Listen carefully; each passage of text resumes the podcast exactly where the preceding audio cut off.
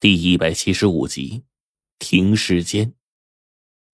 我们这一次的目的地啊，是一个叫做华阳古镇的地方。具体情况跟上一次在川北那个村子的事情很像，但是因为是景区，故而失踪的人会更加的多，因此周边的人就更加觉得恐怖了。这事儿甚至一度已经传开了，报纸上也曾经有过报道，幸好被暂时压下来了。除此之外，当地死尸被剜心的事儿也就变得更加离奇了。因为有了上一次的经验，这次我跟黄队决定啊，先去市区最大的殡仪馆，那里死尸被剜心的事上演的尤其剧烈。白程程跟着我们，马不停蹄的到了当地最大的红星殡仪馆。这个殡仪馆还是一个比较落后的八十年代的建筑。两边褪色的红砖墙上写着两行大字：“破除迷信，崇尚科学。”接待我们的人是一个长得白白胖胖、戴着金丝眼镜的中年男人，看得出来是一位平日养尊处优的厂长。现在呢，眉头啊皱成了一团，那遇到的麻烦肯定是不小。他一见到我们，当即走上来就说：“呃，三位就是。”他们找过来的高人天师吧？啊，鄙人陈宽，嘿嘿，总算是等到你们了。来来来，快里面请坐。黄队点了点头，说：“嗯，市局的徐队长特意拜托我们过来看看。对于这里面发生的事情，我们还需要深度的了解调查。还请陈道长把这里发生的事啊，仔细描述清楚。”我跟白程程站在一边都不作声。这次我们其实是通过市局那边进来这个殡仪馆的，说是殡仪馆，其实就是个火葬场。等黄队介绍完，我们一起到了陈厂长的办公室。一路上，我都跟白程程在看风水。这火葬场阴气之重，显而易见的。就算真有什么东西隐藏其中，一时半刻。也绝对是很难察觉的。倒是陈厂长倒好了水，跟我们寒暄了一番之后，开始进入了正题。哎，三位法师都知道，从某些性质上来说呀，咱们呢也算是同行啊，呃，都是吃死人饭的嘛。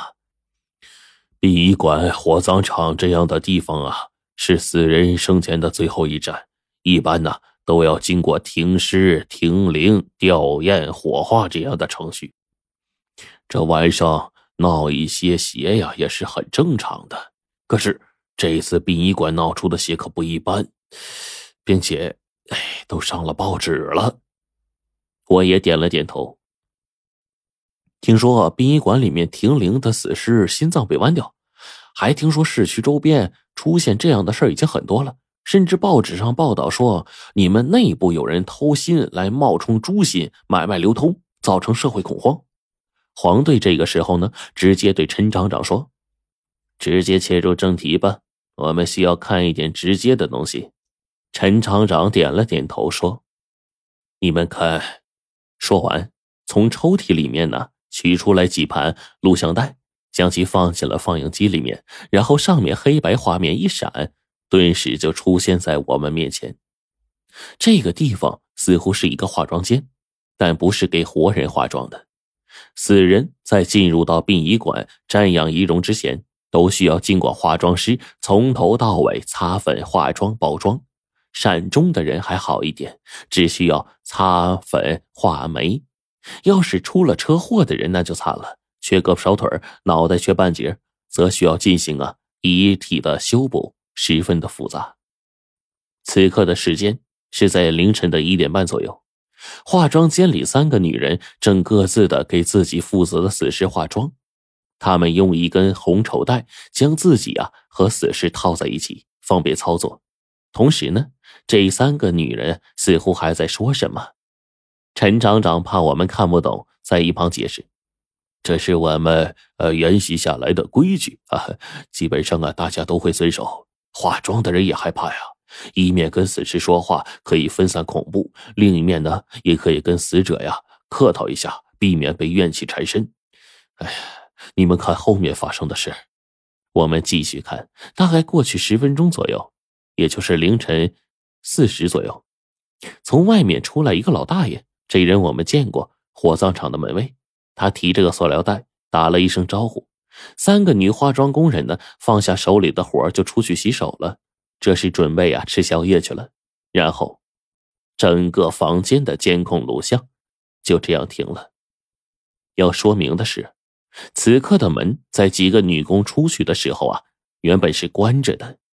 然而就在他们出去了仅仅三分钟不到，忽然一道风轻轻的把门给推开了，连带着地上的化妆工具甚至都被吹翻在地上。我一看，心里便有数了，这是阴风。果不其然，突然之间，整个视频开始模糊，变成了花点，一点点的闪烁。大概一分钟之后，停止了。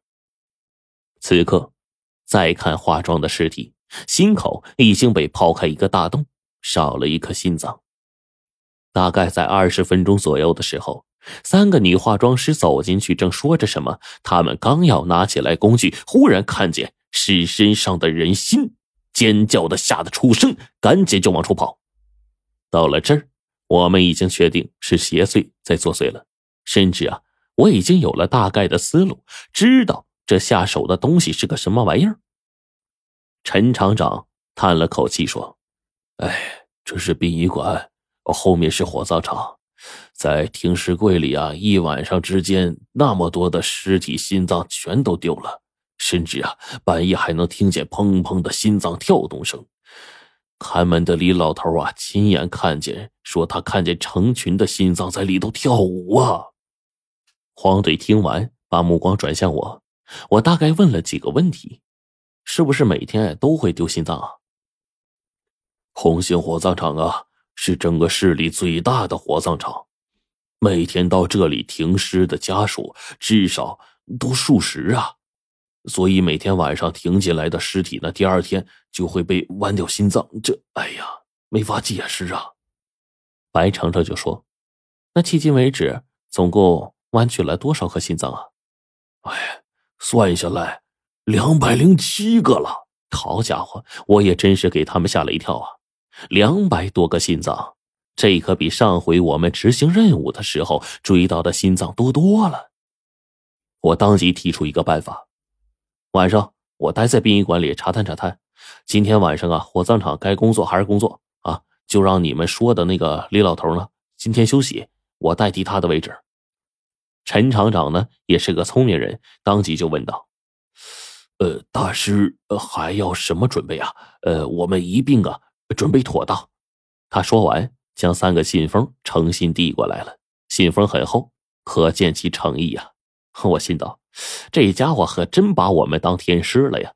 也不动声色的就收了红包。当天晚上，我带好法器去接李老头的班白程程为了快速适应，也跟我在一起。黄队一个人准备啊，在火葬场的周围转一转。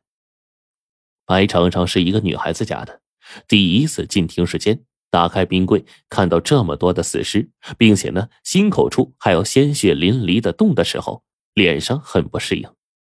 我就只好安慰他，把他弄到了一边。白程程呢，也很配合，在停尸间的东南角点了一根蜡烛，这是盗墓的方法。东南角。一般都是生门，如果阴气从生门进来，吹灭了蜡烛，那就说明啊，激怒了这边的阴魂，将有祸事发生。当然，这种寻龙点睛的手法呢，我基本上很少用。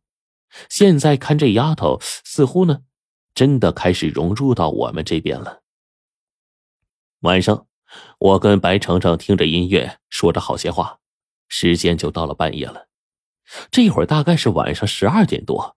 整个停尸间里阴森森的，我就蹲在李老头的工作间我跟白程程全都开了眼，静静的等着暗中这东西啊到来。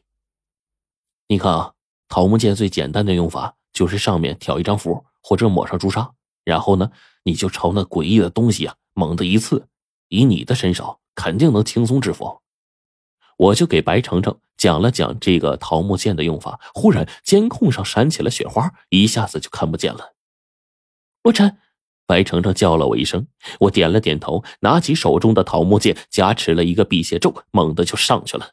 我一打开停尸间的门，里面的森森冷气扑面而来，夹杂着浓厚刺骨的阴气，令人下意识的一下哆嗦。灯光在这个时候一开，我忙关门，手中的符咒往门上一贴。因为这停尸间密封的缘故，排气口那边呢，我们也早有准备。此刻整个房间当中，要是有妖邪的话，那真是想跑也跑不出去的。白程程跟我对视了一眼，一起朝前方看去，猛然开了阴眼。我们面前的画面则变得更加的恐怖。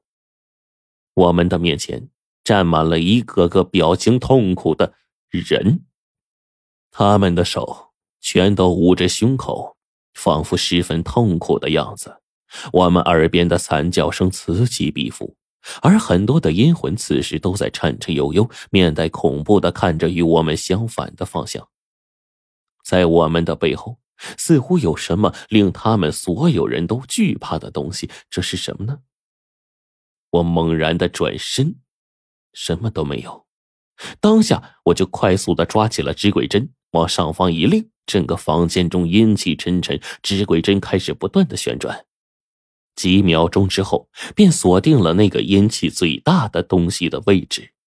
我猛地朝另一排的柜子扑去，忽然一阵阴风从我身后一起，我忽然听见了白程程啊的一声，他随即一剑刺过去，我忙赶到，那阴魂却转眼不见了。我问道：“程程，你看见什么了？”白程程摇了摇头，那那东西忽然张开獠牙利齿，在距离我不不足一尺的位置上，被我吓不不不把我吓到了。我忙问：“那家伙身上是不是带着浓厚的雾气？”白程程点了点头。我心里一动，果然就是哲那罗。我当即一张符咒压在了纸鬼针上，六十四颗金钱剑被符咒一令，朝那哲那罗所在的位置猛地一刺。对面的阴风快，六十四颗金钱剑的速度更快。只一瞬间，一声惨叫响起，我们面前的空中那个家伙终于露出了身形。